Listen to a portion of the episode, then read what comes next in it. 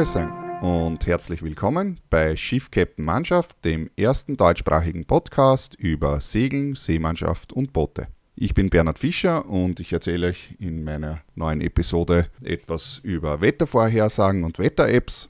Im Moment kann ich aus dem Fenster schauen und da sieht man so ungefähr ein Meter lange Eiszapfen, die von der Dachrinne herunterhängen. Es hat die letzten Tage bei uns geschneit und äh, es liegen derzeit circa 20 cm Schnee. Es schneit im Moment noch immer. Bisschen neblig. Im Tal unten kann man eigentlich überhaupt nicht sehen. Das ganze Tal ist irgendwie liegt im Dunst bzw. im Nebel hier. Bevor es losgeht, habe ich da noch eine kleine Korrektur zur letzten Episode.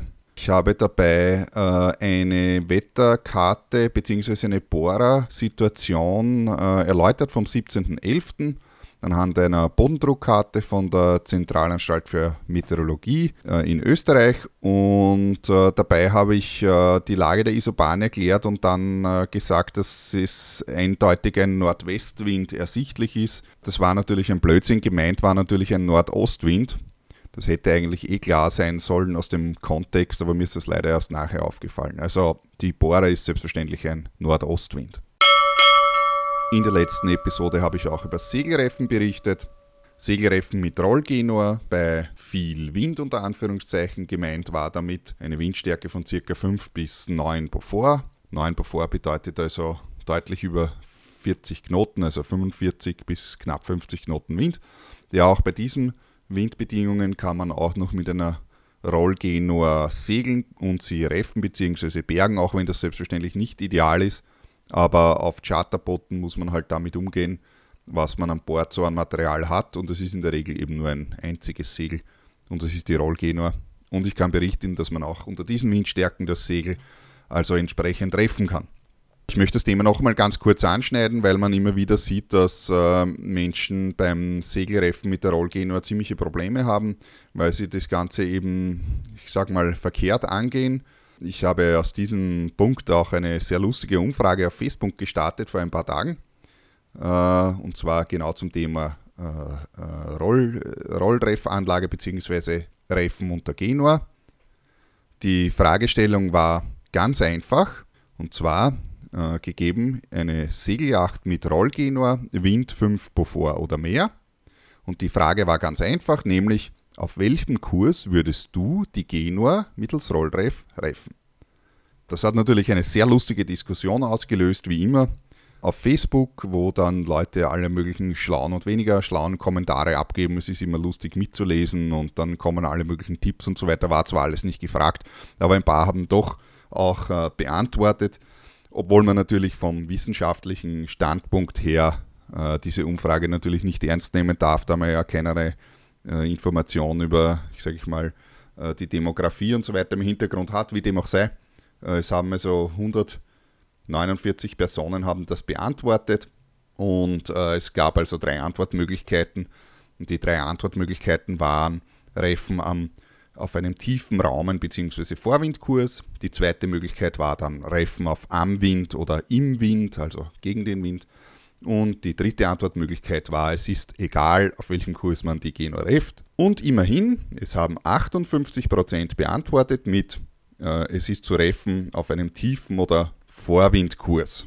Und die restlichen äh, verbleibenden 42% teilen sich dann auf die anderen beiden Antwortmöglichkeiten auf ähm, wenn man so in der Praxis beobachtet, was, die, was man so sieht, wo Genua gerefft wird, dann äh, reflektiert das nicht äh, den, das tatsächliche. Ähm, das hat natürlich wahrscheinlich verschiedene Ursachen, aber wie ich schon gesagt habe, also diese, diese Umfrage ist eigentlich eher zum Spaß gedacht und äh, hat vermutlich keinen, also ist wissenschaftlich vermutlich nicht haltbar. Wie dem auch sei.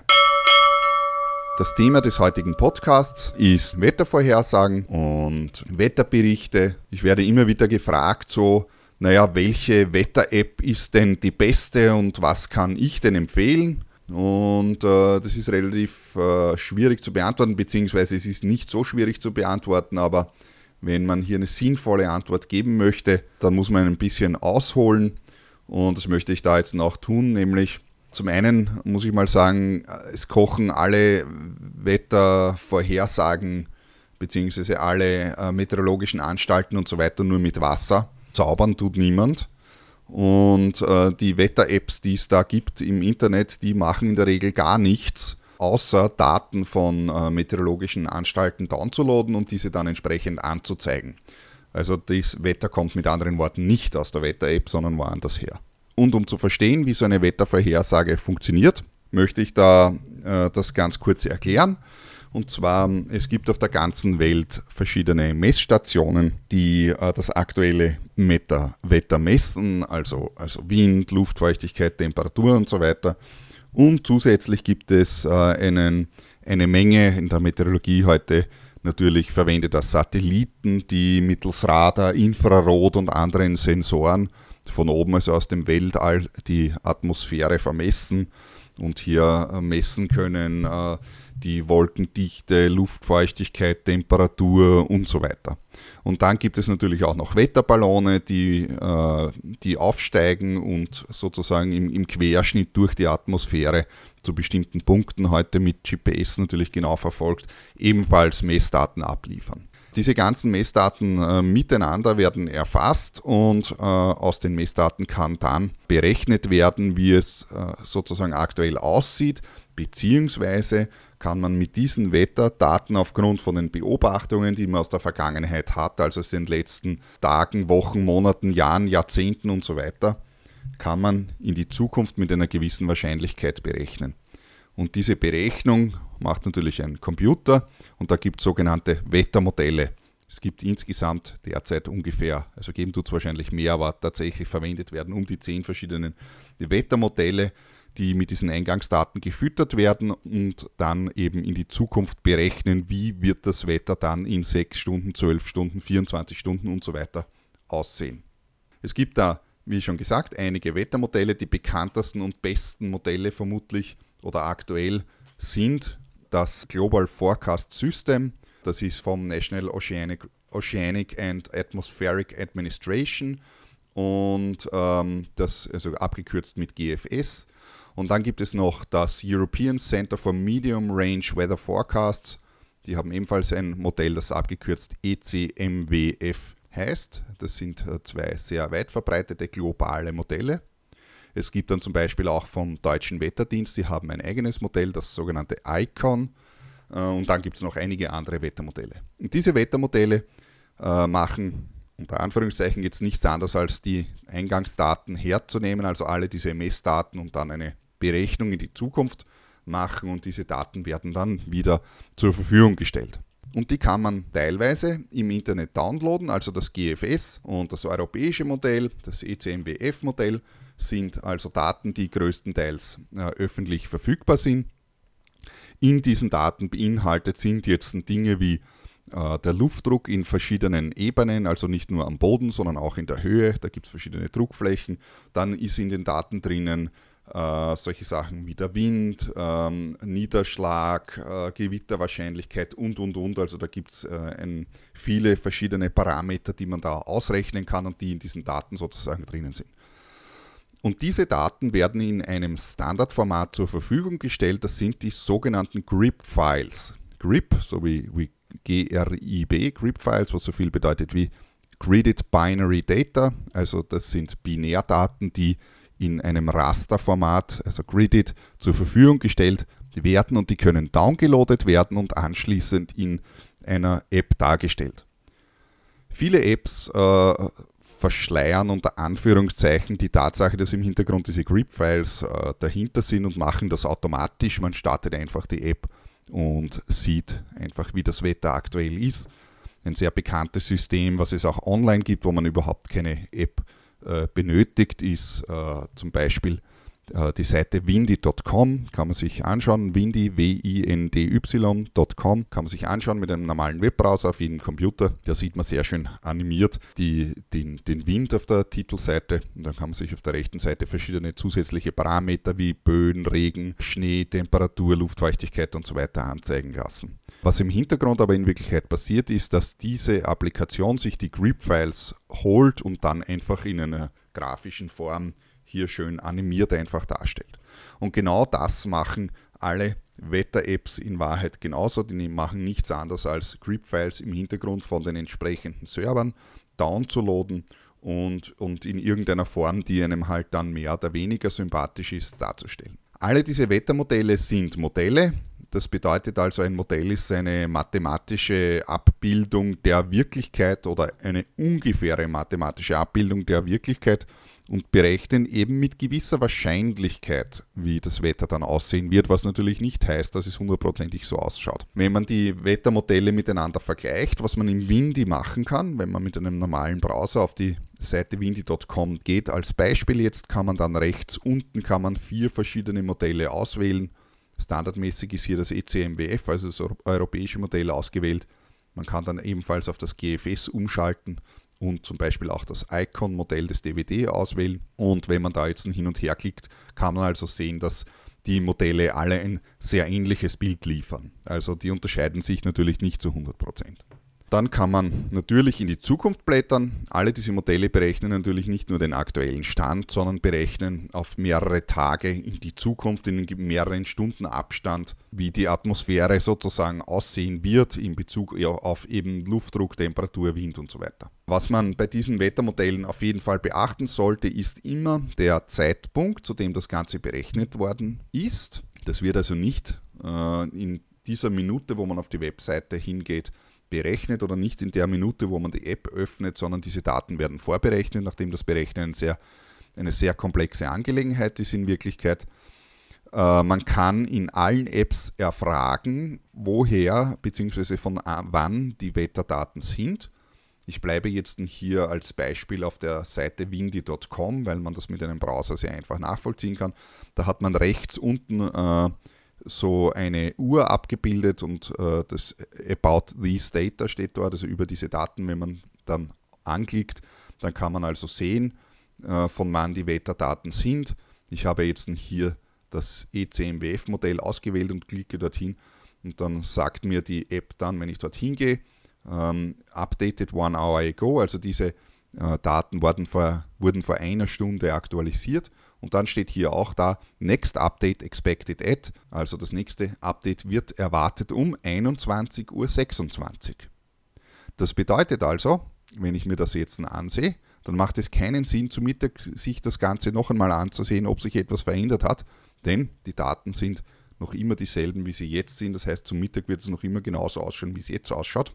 Es wird sich also nichts ändern. Erst am Abend äh, wird sich das ändern. Also die europäischen Daten werden ungefähr alle 12 Stunden aktualisiert. Die GFS-Daten werden in der Regel ungefähr alle 6 Stunden aktualisiert. Also das sind sozusagen diese Grip-Files und, und Grip-Daten. Ähm, der Vorteil äh, an, den, an diesen Grip-Files ist, dass man sozusagen eine grafische Darstellung hat und mit diesen Apps relativ einfach in die Zukunft blättern kann. Die Online-Apps, die es hier gibt, wie zum Beispiel Windy, was ich soeben erwähnt habe, gibt es natürlich auch in App-Form äh, für Smartphones, ganz klar. Ähm, es gibt allerdings hier auch andere Apps, zum Beispiel, also äh, Wetter-Apps gibt es ja genügend, ich möchte ein paar erwähnen. Also eine zum Beispiel nennt sich SailGrip äh, und dann gibt es dann auch eine, noch eine andere, nennt sich PredictWind und dann habe ich hier noch eine dritte äh, App, die heißt Squid, Squid, also so wie der Tintenfisch. Sail Grip ist mir persönlich am sympathischsten, muss ich sagen.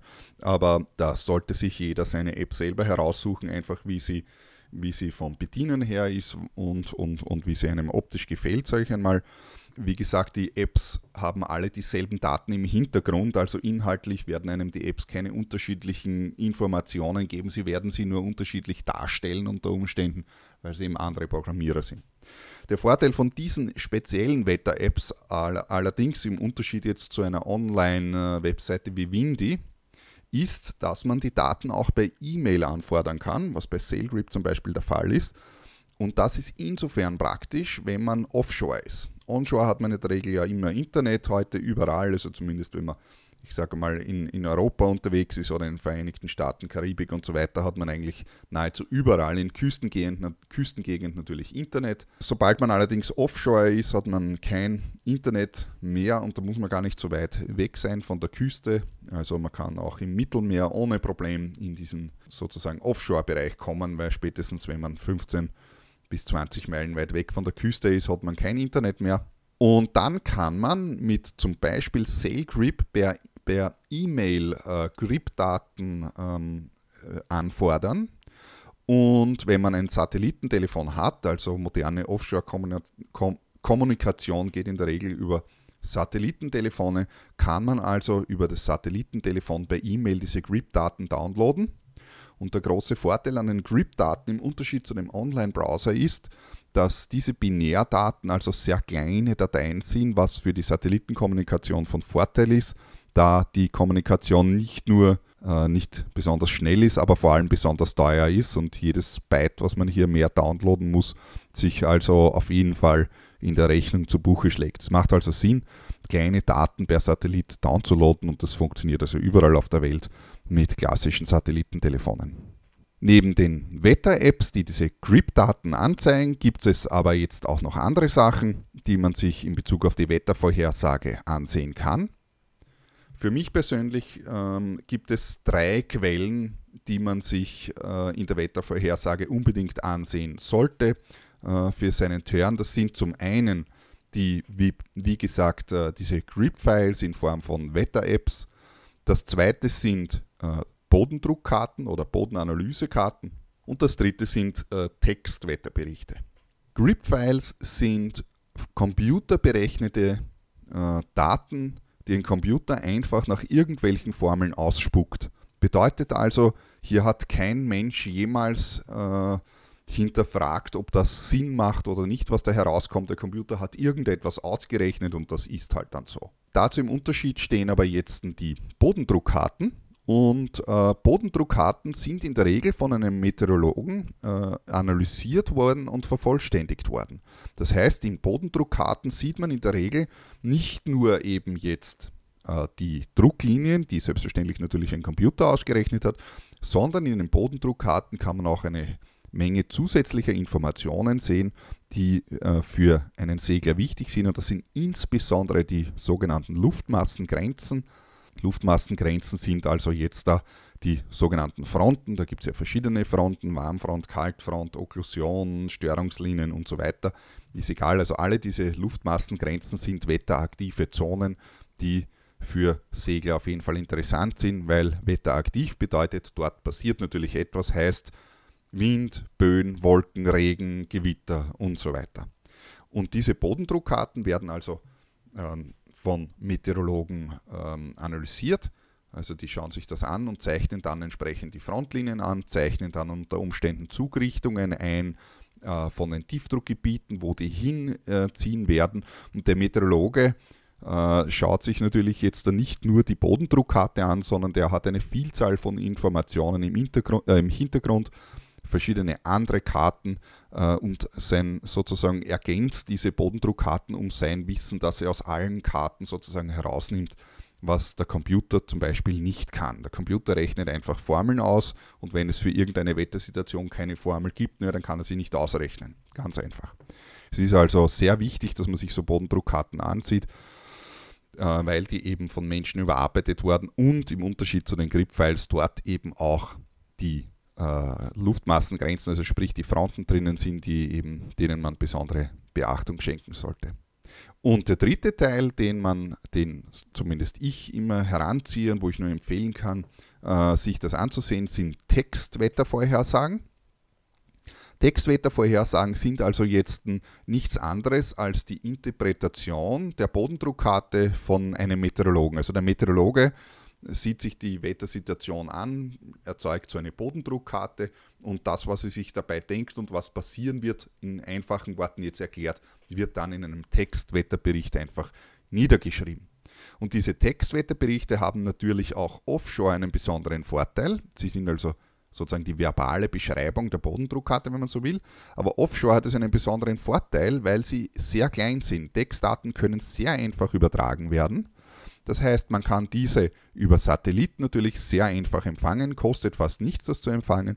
Man bekommt das aber natürlich auch über Funk, also über Kurzwellenfunk, was also beziehungsweise Grenzwelle, was die klassische Übertragungsweise ist. Was ich vielleicht vergessen habe zu sagen, ist natürlich kann man Wetterkarten beziehungsweise Wetterfaxe nicht nur über Satellit empfangen, sondern traditionellerweise natürlich auch über Kurz- beziehungsweise Grenzwelle, sofern man ein Boot hat, das mit einem Kurzwellenempfänger ausgestattet ist und entsprechende ähm, äh, Elektronik und Software dabei ist, dass man sich also die Beta-Faxe dort empfangen kann. Funktioniert auch ebenfalls weltweit. Besonders erkundigen muss man sich beim Empfangen von Satelliten, sowohl von Satelliten als auch von Kurzwellendaten immer dann, wenn man in höheren Breiten unterwegs ist, egal ob Norden oder Süden, aus verschiedenen Gründen.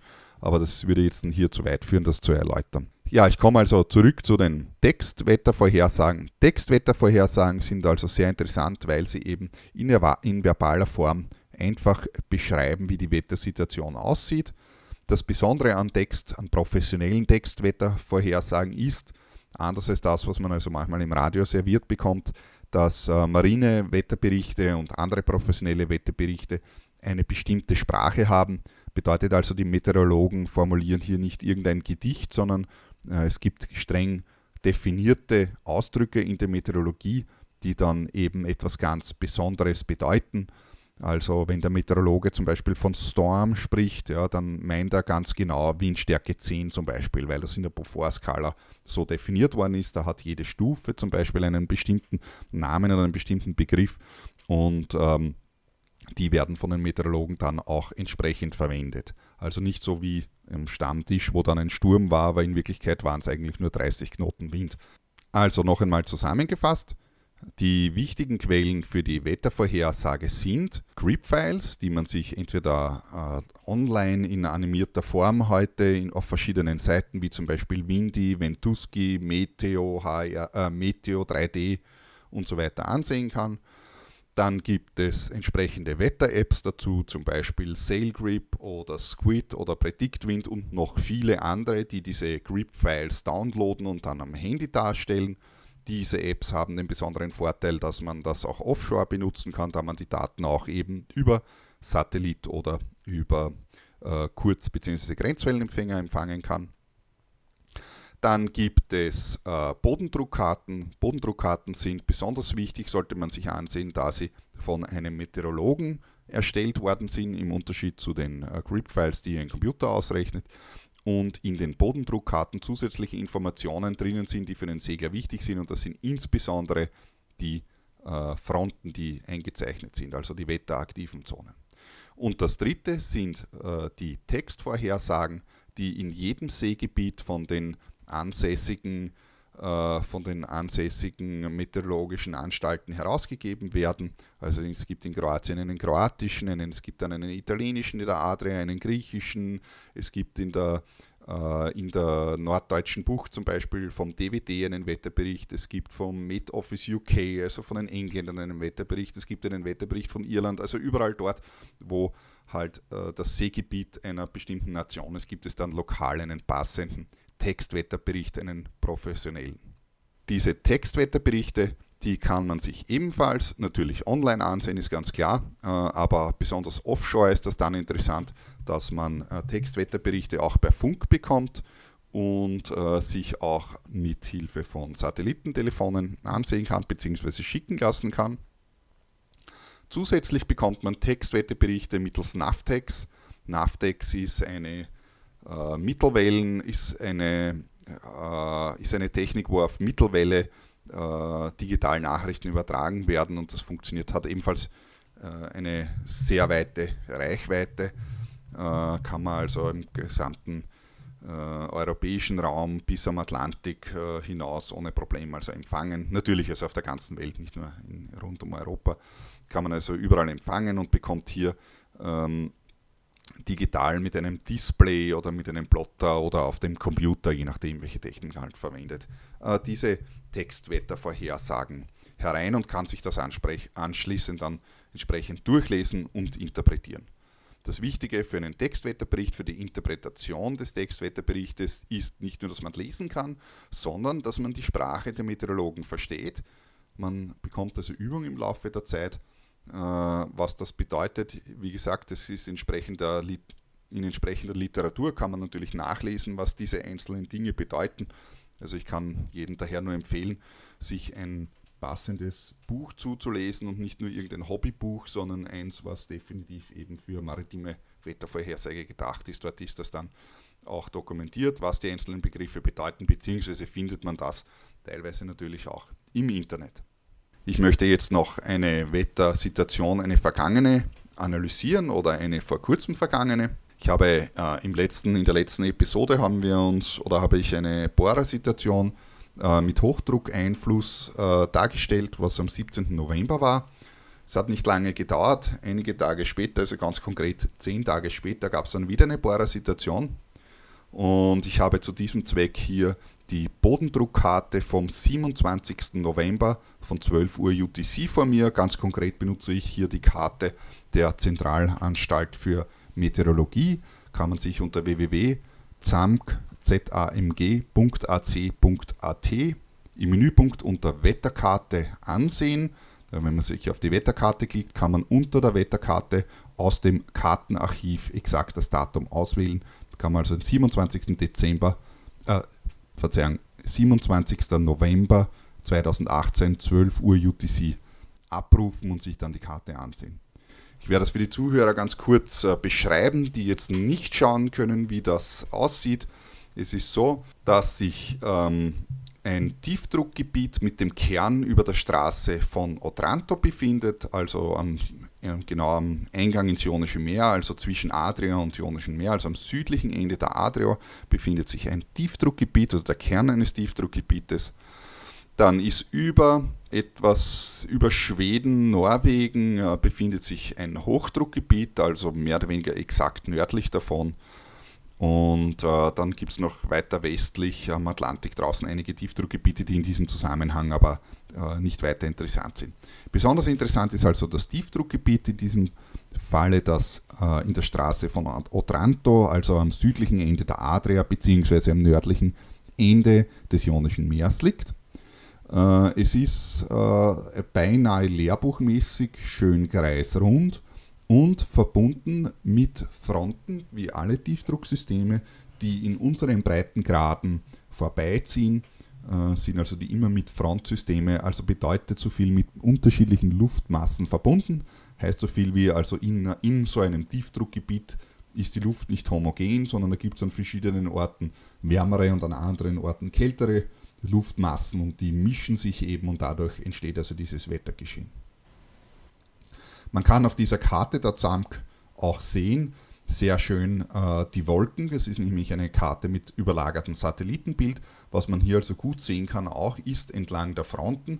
Die eine Front äh, liegt sozusagen über dem Balkan, äh, die Warmfront liegt über dem Balkan. Dann haben wir die Kaltfront, die geht über Griechenland hinunter bis in die große Syrte, also Seegebiet Sidra Richtung Afrika.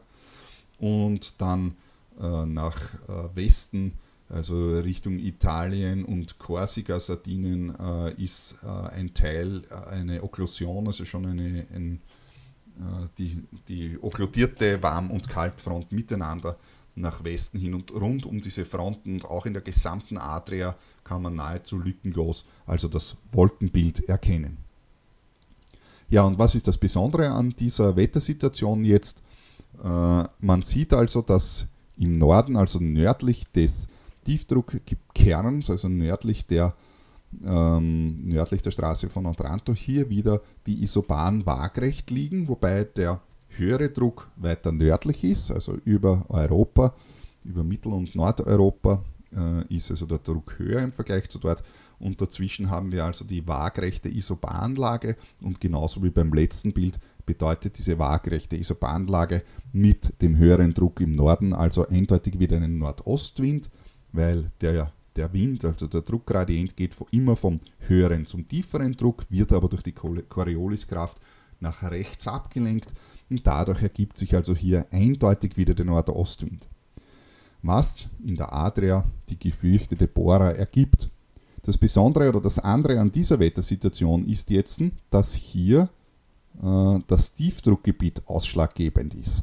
Also es zieht das Tiefdruckgebiet südlich der Adria oder im Süden der Adria durch und dadurch ergibt sich im Norden, also nördlich von diesem Tiefdruckgebiet, also diese Isobahnlage mit den Nordostwinden und man hat den Einfluss des Tiefdruckgebietes, bedeutet also äh, den Einfluss Wolken, Wind, Regen und so weiter, also eher die unangenehme Form, die berühmte schwarze Bohrer, die man hier sieht. Wenn man das jetzt äh, gegenüberstellt mit einem äh, Marinewetterbericht, den habe ich hier herausgesucht. Und zwar äh, der Marinewetterbericht vom 27.11.2018 um 12 Uhr. 12 Uhr zum Mittag. Ähm, und zwar vom Marine Meteorological Center Split. Also das ist sozusagen die, äh, die meteorologische Anstalt, die für die Adria in Kroatien, für die kroatische Adria, die Wettervorhersagen äh, erzeugt. Und in diesem Wetterbericht steht im Teil 1, steht also Warning, Gusts of Northeast Winds strengthening to 35 to 60 Knots. Also bedeutet so viel wie Windböen nordöstliche Richtung, zunehmend auf 35 bis 60 Knoten. Und dann steht da weiter, in the Velebit Channel up to 90 Knots. Also im Velebit Kanal, das ist der Kanal entlang der Küste, äh, direkt neben dem Gebirge, bis zu 90 Knoten Wind. Also da will man definitiv nicht sein zu diesem Zeitpunkt. Ja, und hier wird dann in dem Wetterbericht wird also weiter beschrieben, wie die Wettersituation aussieht. Das habe ich jetzt da sozusagen jetzt eh vorher, vorher schon an der Wetterkarte äh, erläutert. Es steht dann ganz unten am Ende steht dann noch, also der Forecast für die nächsten zwölf Stunden, also das, was dann am nächsten Tag passieren wird. Da steht also Strong and Gale, gale Force Winds. In Velebit Channel up to Gale Force Northeast Winds, Sea Moderate to Rough. Der Forecaster, äh, also der Meteorologe, der diese Vor, äh, Vorhersage äh, geschrieben hat, bezieht sich damit also natürlich auf die Beaufort-Skala im Speziellen, beziehungsweise auf die Douglas-Skala, die die Wettervorher, äh, die den, den Seegang definiert und in der englischen Beaufort-Skala ist also Gale Force Winds bedeutet also Windstärke 8 und Strong Gale bedeutet also Windstärke 9. Das ist einfach so definiert worden. Und ähm, ja, am Ende des Wetterberichts im letzten Satz steht dann noch In the Velebit Channel with a risk of wind drifted snow. Also im Velebit-Kanal kann es dann auch noch sein, dass äh, durch den Wind Schnee also sozusagen Schnee, Schneeregen so auf die Art da hineingeblasen wird. Also definitiv eine Gegend, wo man nicht sein möchte bei Böden mit 90 Knoten und Schneefall zu diesem Zeitpunkt. Abschließend möchte ich da noch eine Literaturempfehlung abgeben für alle, die etwas mehr wissen wollen als nur das äh, Hobbywissen.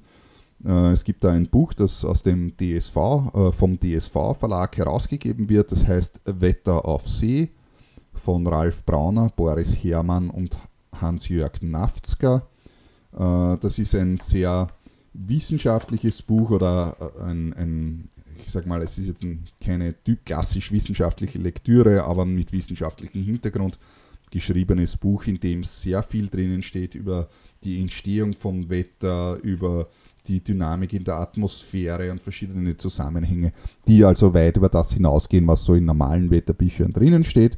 Es ist dementsprechend natürlich nicht ganz so einfach zu lesen, aber für alle, die eben doch etwas hinter die Kulissen blicken wollten, äh, wollen, kann ich das als Einstiegslektüre nur empfehlen. Es gibt natürlich verschiedene andere tatsächlich meteorologische Fachbücher, aber die äh, sind dann meistens schon deutlich schwieriger zu äh, lesen. Dieses Buch ist also äh, angenehm zu lesen und bietet also mehr als nur dass äh, warme Luft aufsteigt und kalte Luft absinkt. Dann danke ich wieder fürs Zuhören. Äh, ich freue mich natürlich jederzeit immer auf, äh, über Feedback. Äh, ihr könnt mich erreichen, äh, natürlich auf, über meine Webseite www.freeskippers.at oder natürlich auch unter Facebook auf facebook.com slash bhsailor oder natürlich auch ganz einfach per E-Mail unter bernhard.freeskippers.at. Dann viel Spaß beim Segeln noch oder beim Lesen spannender Winterlektüre und ich freue mich aufs nächste Mal, wenn es wieder heißt Schiff, Captain, Mannschaft. Vielen Dank.